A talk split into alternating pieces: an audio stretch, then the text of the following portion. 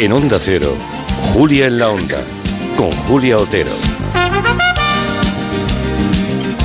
Conoceremos a un joven en tierra adentro, porque hoy es martes y ya saben que alternamos los gremios con la gente que se ha ido a la España vaciada. Hoy toca lo segundo con un joven que estudiaba Derecho, colgó los libros y se fue a, bueno, a recoger aceitunas, a plantar olivares y ahora se ha hecho una celebridad en Twitter. Hay muchísima gente que le sigue por cómo va contando el día a día de su nueva vida como agricultor. Tiene nada, es un treintañero, ¿eh? Le conoceremos en un ratito. Hablaremos también de la sequía con el responsable del Departamento de Recursos Hídricos de la Agencia Catalana del Agua, de la Generalitat, porque la sequía aprieta, especialmente en algunos territorios. Cataluña es uno de ellos. Tenemos ya preparado a Borja Terán, ¿verdad, Borja? buenas tardes. buenas tardes, aquí mismo estoy, sí. Mm, bueno, déjame que yo le, te diga a ti o cualquiera que quiera escucharlo que el sol puede ser nuestro, el sol puede ser de quien quiera, tuyo, mío, de quien quiera. Ah, ahora con Smart Solar de Iberdrola, todo eso es posible. Se puede ahorrar hasta un 70% en la factura, la factura de la luz, es mucho, un 70%, ¿eh? Y tengamos además la casa que tengamos, da igual que se viva en un chalet, que en un adosado, que en un pisito, en fin, no hay inversión inicial y lo mejor es que usted llame y, se informe de todo, ¿verdad? Porque la llamada es gratuita. 924 24 24. También puede entrar en iberdrola.es. Iberdrola por ti, por el planeta, empresa colaboradora con el programa Universo Mujer.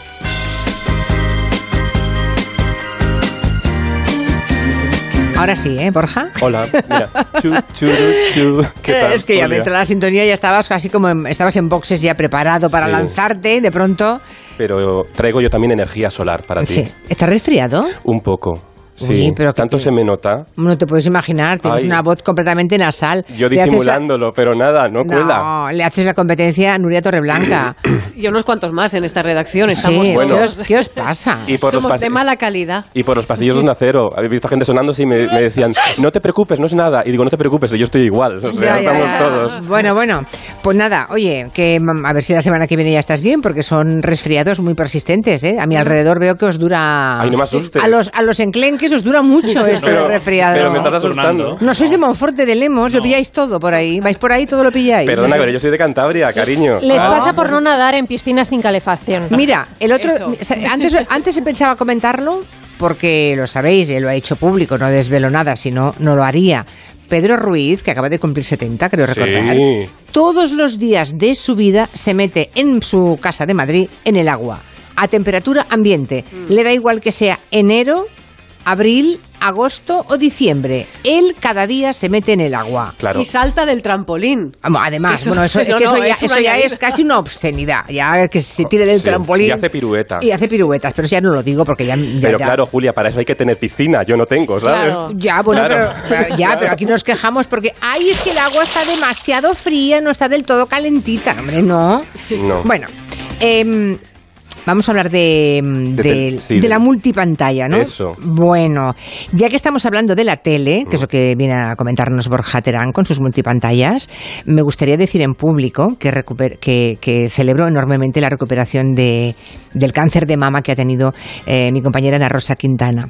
Digo lo de que lo digo en público porque en privado el domingo ya, ya estuvimos eh, como una hora de charla, ¿no? Cualquiera que haya pasado un tratamiento oncológico sabe con qué, con qué miedo, con qué emoción, con qué angustia tenemos que volver al trabajo, ¿no? Cuando se vuelve, bueno, ahí hay una experiencia a compartir, ¿no? Cuando uno ha pasado por algo tan singular.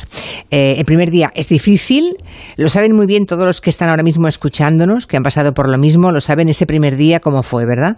No hace falta que digamos nada más, lo sabemos, lo sabemos los que hemos estado en ello. Y mm, dicho eso, pues quiero decir que, que me disgusta, y lo quiero decir muy claro, que me disgusta muchísimo que en estos momentos me usen los haters o los discrepantes de Ana Rosa para hacer notar que son sus haters o discrepantes. Si me quieren decir algo a mí, o a ella, por favor, háganlo directamente, pero no nos usen como herramienta de derribo. No nos gusta ser martillo, a mí no me gusta, yo no soy martillo de nada, así que y además no me parece éticamente aceptable.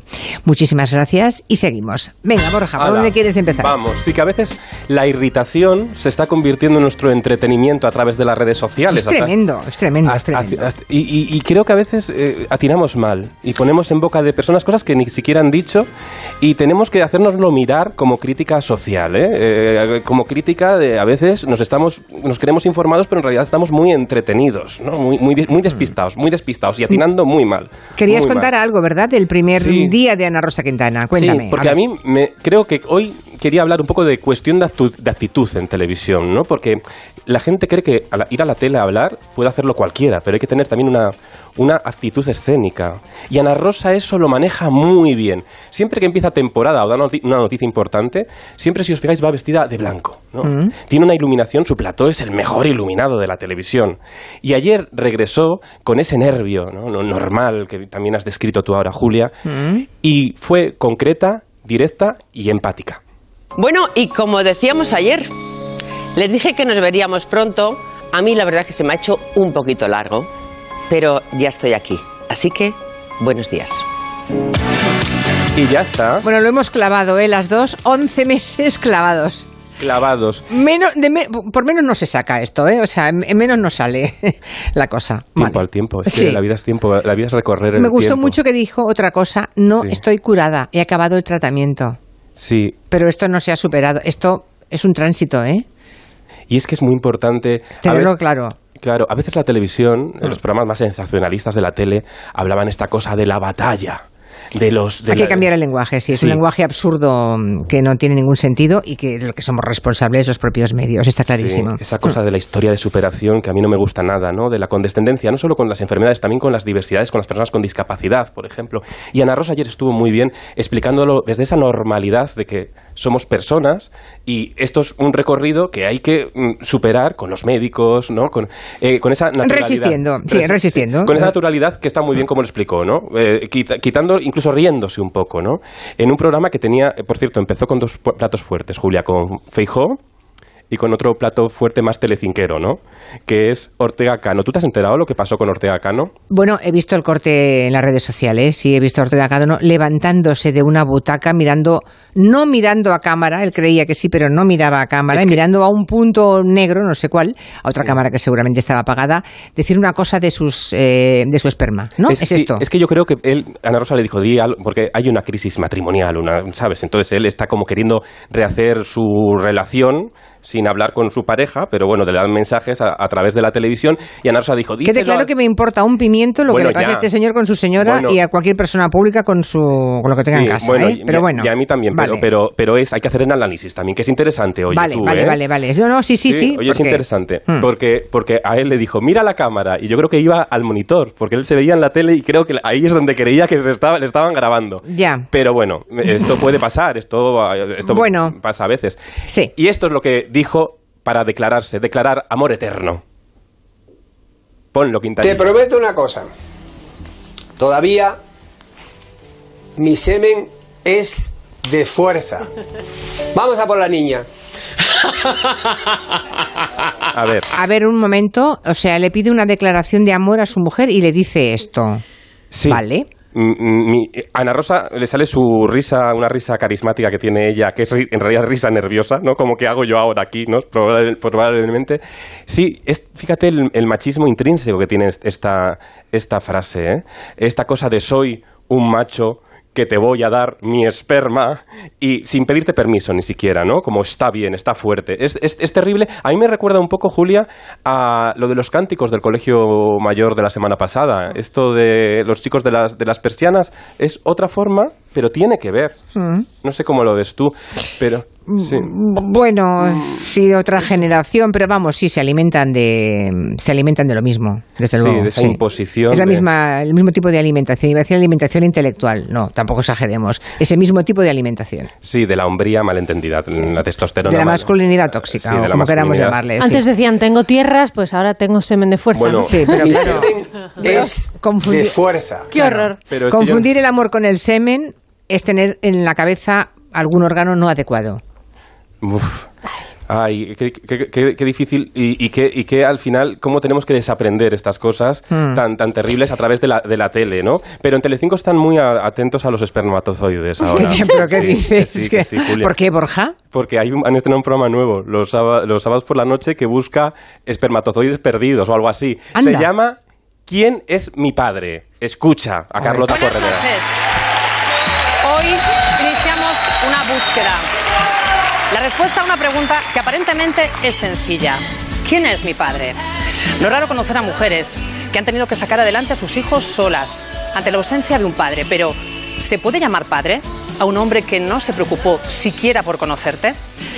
Para algunos puede resultar una situación muy difícil, que sin duda empeora cuando el padre, ese padre que no ha querido saber de ti, aparece en las revistas, en las televisiones, en portadas de discos, en monedas. Hombres que con poder y fama han evadido su Bueno, es un programa de la Ah, una pregunta, Sí. ¿es quién es mi padre en general o quién es mi padre famoso? ¿O Tu ¿Padre pa- famosos sí. o no? Es de famosos. Ah, acabáramos. Porque, Vale, vale, vale. porque en televisión se entiende ahora mismo que si no son famosos, pues ya a la gente no le va a interesar la historia. Ya. En realidad es un documental. Empezaron con el hijo que no era hijo y que luego se- hubo una sentencia que era hijo. Oye, hoy, hoy parezco Mariñas yo, ¿eh? Estoy así muy de corazón, no, no. Eh, eh, eh, sobre, Jesús- sobre Julio Iglesias, el hijo de, de Julio Iglesias. ¿Te, acu- te acuerdas que la madre salía mucho, muchos tipos de Sí. programas durante muchos Mm. años? Entonces, el programa empezó con, con esa historia, ¿no? De- que también es una historia que tiene que ver mucho con el machismo, ¿no? De cómo no se reconoce un hijo, cómo, cómo al final a la mujer se le acusa toda la culpa por ser madre soltera y en cambio a- al padre mm, con sentencias no, se le libra mediáticamente por, e- por ese machismo interiorizado. Pero el programa, bueno, no, no ha funcionado muy, mm, ha funcionado, lideró la noche, no arrasó en audiencia, pero sí que al final intenta tirar de esos personajes como Julio Iglesias que siguen en el imaginario colectivo. Porque ahora tenemos un, un problema y es que lo- hay muchos tipos de famosos que no conocemos todos. No es como antiguamente, que a Julio Iglesias le conocía toda la sociedad, desde los pequeños hasta los mayores. Ahora los pequeños tienen unos referentes y los adultos otros. Estamos mucho más segmentados. ¿No? Y, y- y cada cadena tiene los suyos. Yo a veces paso por alguna cadena y cuando lo veo digo, ¿quién será toda esa gente que está ahí sentada? Es que no conozco ni a uno, ¿eh? Claro. Al bueno. presentador, con un poco de suerte, a los demás, me- mm, que me quedo dos minutos y no tengo ni idea, Claro. ni idea. Y ahí tiene un problema Telecinco, porque Telecinco que tira de este corazón de comentar personajes muy famosos para llegar a grandes audiencias, pues tiene que tirar siempre de Rocío Jurado, de Isabel Pantoja, de Julio Iglesias y poco más. Se les acaban, porque, porque en realidad los, los los nuevos famosos, su el público generalista no los conoce todos por igual, ¿no? Perdona, me estoy riendo porque Ay, hay un oyente que dice, lo de fuerza no se aplicaba la harina o la levadura. Efectivamente, la harina de fuerza es la que se le pone para hacer los pasteles y los dulces. Mm. Sí, la bollería. Mm, Sí, vale, no, perdón. bien, sí, me parece bien. Está muy bien. También en Telecinco, Julia, estamos cambiando los, los vocabularios. ¿Qué significa fuerza? Ah, em, Esta semana ha adquirido, gracias a la tele, otro significado. Y también el término fiesta ha adquirido un nuevo significado, porque en Telecinco, en la tarde, han dicho, vamos a poner un magazine nuevo que sea así divertido, fresquito. ¿Cómo le ponemos? Estuvo María Teresa Campos con qué tiempo tan feliz. Estuvo luego uno que se llamaba Viva la Vida, y y se nos acaban los nombres positivos. Y han dicho, pues le ponemos fiesta. Pero claro, el problema es que están, que parece un funeral, están todo el rato A ver. enfadados. A ver, a ver. El grito de, de un chaval que busca el cariño de un padre que no tiene. Hombre, Un eso- padre que parece ser que le. Bueno, pues que se niega a darle ese cariño por las razones que sea. Que... Te escucha con eco. Sí. Hola, hola, uno, dos, uno, Ahí, dos. vamos, Sí, se te sí. escucha doble, que esto está Eso, bien, sí. pero lo digo, lo digo por si acaso. Es una historia muy dura, Emma. Una historia. Bueno, que están así, ¿ves? Están, es que se les escucha ya como en un eh, como en eco de mal todo. También hablan de, era otro padre, ¿sabes? Otro padre de estos. ¿Ves? Es que están con los espermatozoides estos que no paran.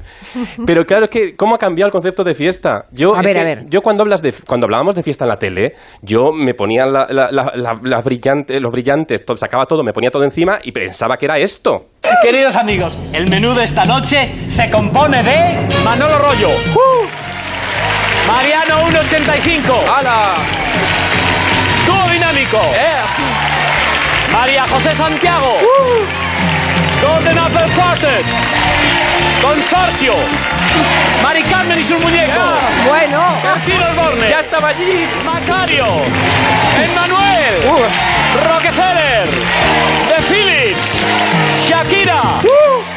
Sara Montiel. ¡Hala! ¡Hala, venga! Todos en Julia. el mismo programa. Bueno, eh, ¿cómo debería ser hoy una buena fiesta en la tele? A ver, cuéntame. Mira, a ver. algún día tienes que empezar el programa así, Julia, pero no me haces caso. Bien, Eh, ¿sabes cómo podemos...? Cómo, cómo- es que hay que volver a los orígenes, pero a los orígenes de verdad. Mm. Yo el otro día estaba viendo a Ana Belén en un nuevo programa que se llama Dúos Increíbles Sí. y hablando de presencia escénica, cómo salía ella al escenario. Es que estaba contra luz, no se veía su cara y ya sabías que era ella. Mm. Porque claro, ella se ha criado con ese teatro, con ese cine, con esa televisión que había una dirección de actores y que te sabían colocarte en posición artística y que te sabían que te dirigieras al público con solo con la mirada ya le hablas al público, ¿no? Y eso lo consigue Ana Belén maravillosa en ese programa. No quiero estar sin ti. Si tú no estás aquí, me falta el aire. No quiero estar así. Si tú no estás, la gente se hace nadie. Si tú no estás aquí, no sé qué diablos hago amándote. Ah, qué buena versión. Si cierras los ojos, Sí. es perfectamente, te imaginas a ella con toda su expresividad, ¿verdad? Eso no pasa con todos los artistas, con No. Ana, Belén, Ana Belén sí. Sí, es que son ya muchos años y Bueno. muchos años mirándola, viéndola, admirándola y ella haciendo televisión y sabiendo cómo hay que mirar a una cámara, claro. Sí, y ahí Y cómo hay que interpretar, es que es una Sí. buena actriz, es que ella te hace una pequeña película de tres minutos. Bueno, y de un minuto. Y ahí ahora está cantando con Agoney, porque es un programa que hacen intercambio generacional. Que está muy bien aprender. Está bien, está bien, sí. Sí, aprender los unos de los otros, ¿no? Las generaciones. Y eso a veces mm, falta en mundos de trinchera. No, no, hay que incidir ahí. Bueno, pues nada. Un- una recomendación para acabar. Bueno, te tengo que- Borja Terán, que cada día cuando se va nos dice algo que ha visto, que le ha gustado y que lo quiere compartir en voz alta. Sí, y hoy he visto, esta semana he visto, me ha gustado mucho la entrevista de Gonzo en Salvados. Oh, qué buena, qué buena entrevista. Desde aquí, todos mis parabéns a mi amigo Gonzo. Ha vuelto Salvados a la sexta, Sí, los domingos por la noche. ¿Mm? Y mm, también mm, con ese, esa televisión cuidada que deja ver lo que dicen, pero también retrata muy bien a los protagonistas para pillarles sus mentiras. Y así retrató a Mario Conde. La verdad es una emoción subjetiva en marcha.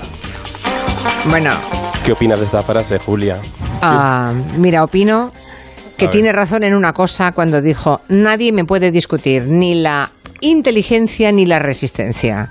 Desde luego, Sí, él se hacía la misma. es, sí. no, no se puede poner en duda ninguna de las dos cosas. Ni la inteligencia, que es enorme, solo alguien con la edad que tenía podía llegar a la presidencia de Banesto, y la resistencia por descontado, porque otros que han pasado por episodios turbulentos, negros, han acabado medio enloquecidos. ¿eh? Hay gente enloquecida, no quiero poner nombres, pero hay gente que... Y en cambio él parece todavía un tipo con capacidad de análisis y con una enorme resistencia. Y que creo que se Apasionante Mario Conde, mucho Sí. más interesante ahora que cuando yo le entrevisté en el año 90. Bueno, también era muy 89. interesante, también era muy interesante. Pero yo creo que se ha querido un poco su personaje, Julia. Sí, eso claro, Bueno, claro, a claro. tope, porque vamos, él se gustaba escucharse también. Sí, E inventarse frases para la posteridad. Pero, pero, es bueno. hipnótico, ¿eh? Te pones a verlo y te quedas enganchado a la tele. A mí me pasó, yo no pude despegarme Yo del tampoco. canal. Me estaban llamando y no cogía el teléfono. Lo hizo muy bien Gonzo, Muy bien. porque solamente tirando bien del hilo consigues ese efecto. Si en el otro lado hay alguien con cerebro y capacidad de, de comunicar. Luego te lo crees o no. O una parte sí, otra parte no. Pero la capacidad está, es evidente. Bueno, pues hasta la semana que viene. Borja. Adiós, Hala, un un beso. beso. Adiós, adiós.